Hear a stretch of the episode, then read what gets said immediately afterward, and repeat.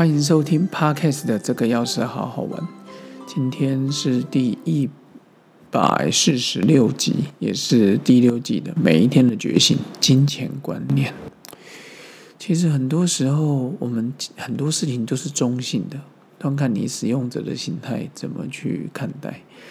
那上礼拜有一个想法，就是小朋友应该每个月都有他的零用钱。哦，以前我们就是出去都是自己来用。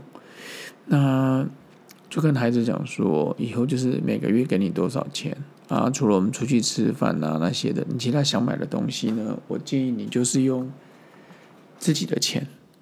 那我想说，也可以学习，越早学习一些理财观念，我觉得也可以尝试看看。不用等我到四五十岁，现在才开始有，嗯，应该有个被动型的收入啊，股票、股息啊这样。所以今天想来聊聊对金钱的看法。我觉得有钱不是罪恶啊，没钱也不用上志。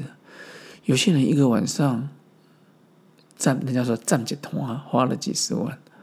有人不知道下一餐的钱从哪里来，学费、小朋友的便当钱、午餐费。正所谓“朱门酒肉臭，路有冻死骨”。常常人们对钱的一个负面评价。哦，好像就是有了钱就是迈向极乐天堂，没有钱就跌入万丈深渊。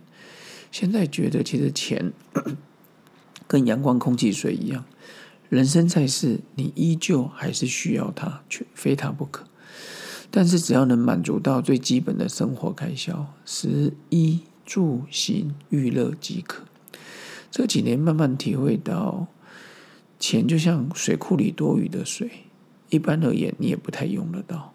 花了很多时间去聚聚集或聚资我们的金钱，哪怕你赚到了几辈子都花不完的钱，说实话，那又如何？毕竟这一辈子，我们这个身份角色就扮演这一次，下次再来又扮演了新的角色。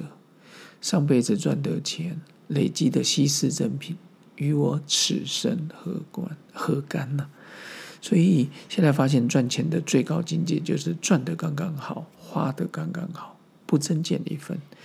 金钱是为了让我在物质上不予匮匮乏，不是为了做出一些很奢华的生活。当你不予匮乏，你就不会为了三餐烦恼，可以将多余的钱做更有意义的事，奉养父母、家人互助、好友聚餐、善行捐款、心灵追求。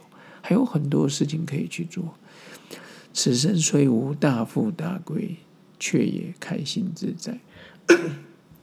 常常觉得不要去做钱的努力，也不做过度消费。赚十块花一块，没时间花，你也是痛苦。赚十块花七块，口袋深度游刃有余。赚十块花十二块，超出你的能力，坐吃山空。五倍券五千块快要发下来了，也希望大家能够好好运用。希望自己的下一代在金钱观能大方一点，因为赚来的钱是拿来，我常说是使唤的，拿来用的，让周遭的人更开心。其实不用花费太多，也不用餐餐大鱼大肉。这几这一年来，我开始改变了我的饮食习惯了，所以我觉得均衡就好。有钱你也买不到很长的喜乐，但是有钱你也买不到珍贵的友谊。常常有些人说我要累积人脉存折，我常常觉得某个程度也是把人情物化了。事实上，你对方你对对方怎么样，他都知道。因利相交，利善人善；因情相交，源远流长。所以有钱人买不到刻骨铭心的恋情啊，哦，然后有钱买不到身心健康，有钱人买不到身亲子欢乐，所以钱有它的极限。我们要能知道钱能带给我们什么，还有它做不到的部分。如同货币就是一个交易媒介，储藏价值一个记账单位的工具，能不能带来幸福，要端看你怎么使用它，用爱、关怀、知足的心。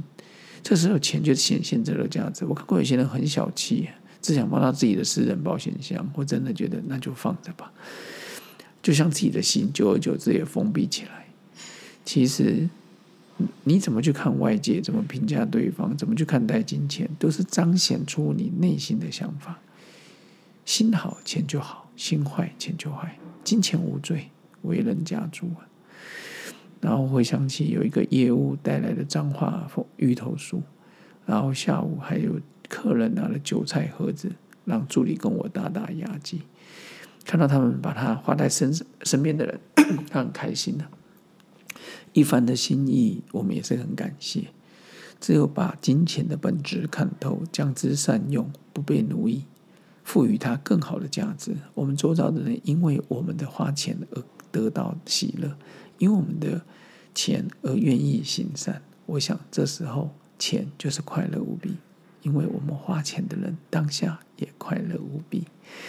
那今天节目跟各位分享到这边，也谢谢各位继续支持嵇康生活药局，还有这个钥匙好好玩。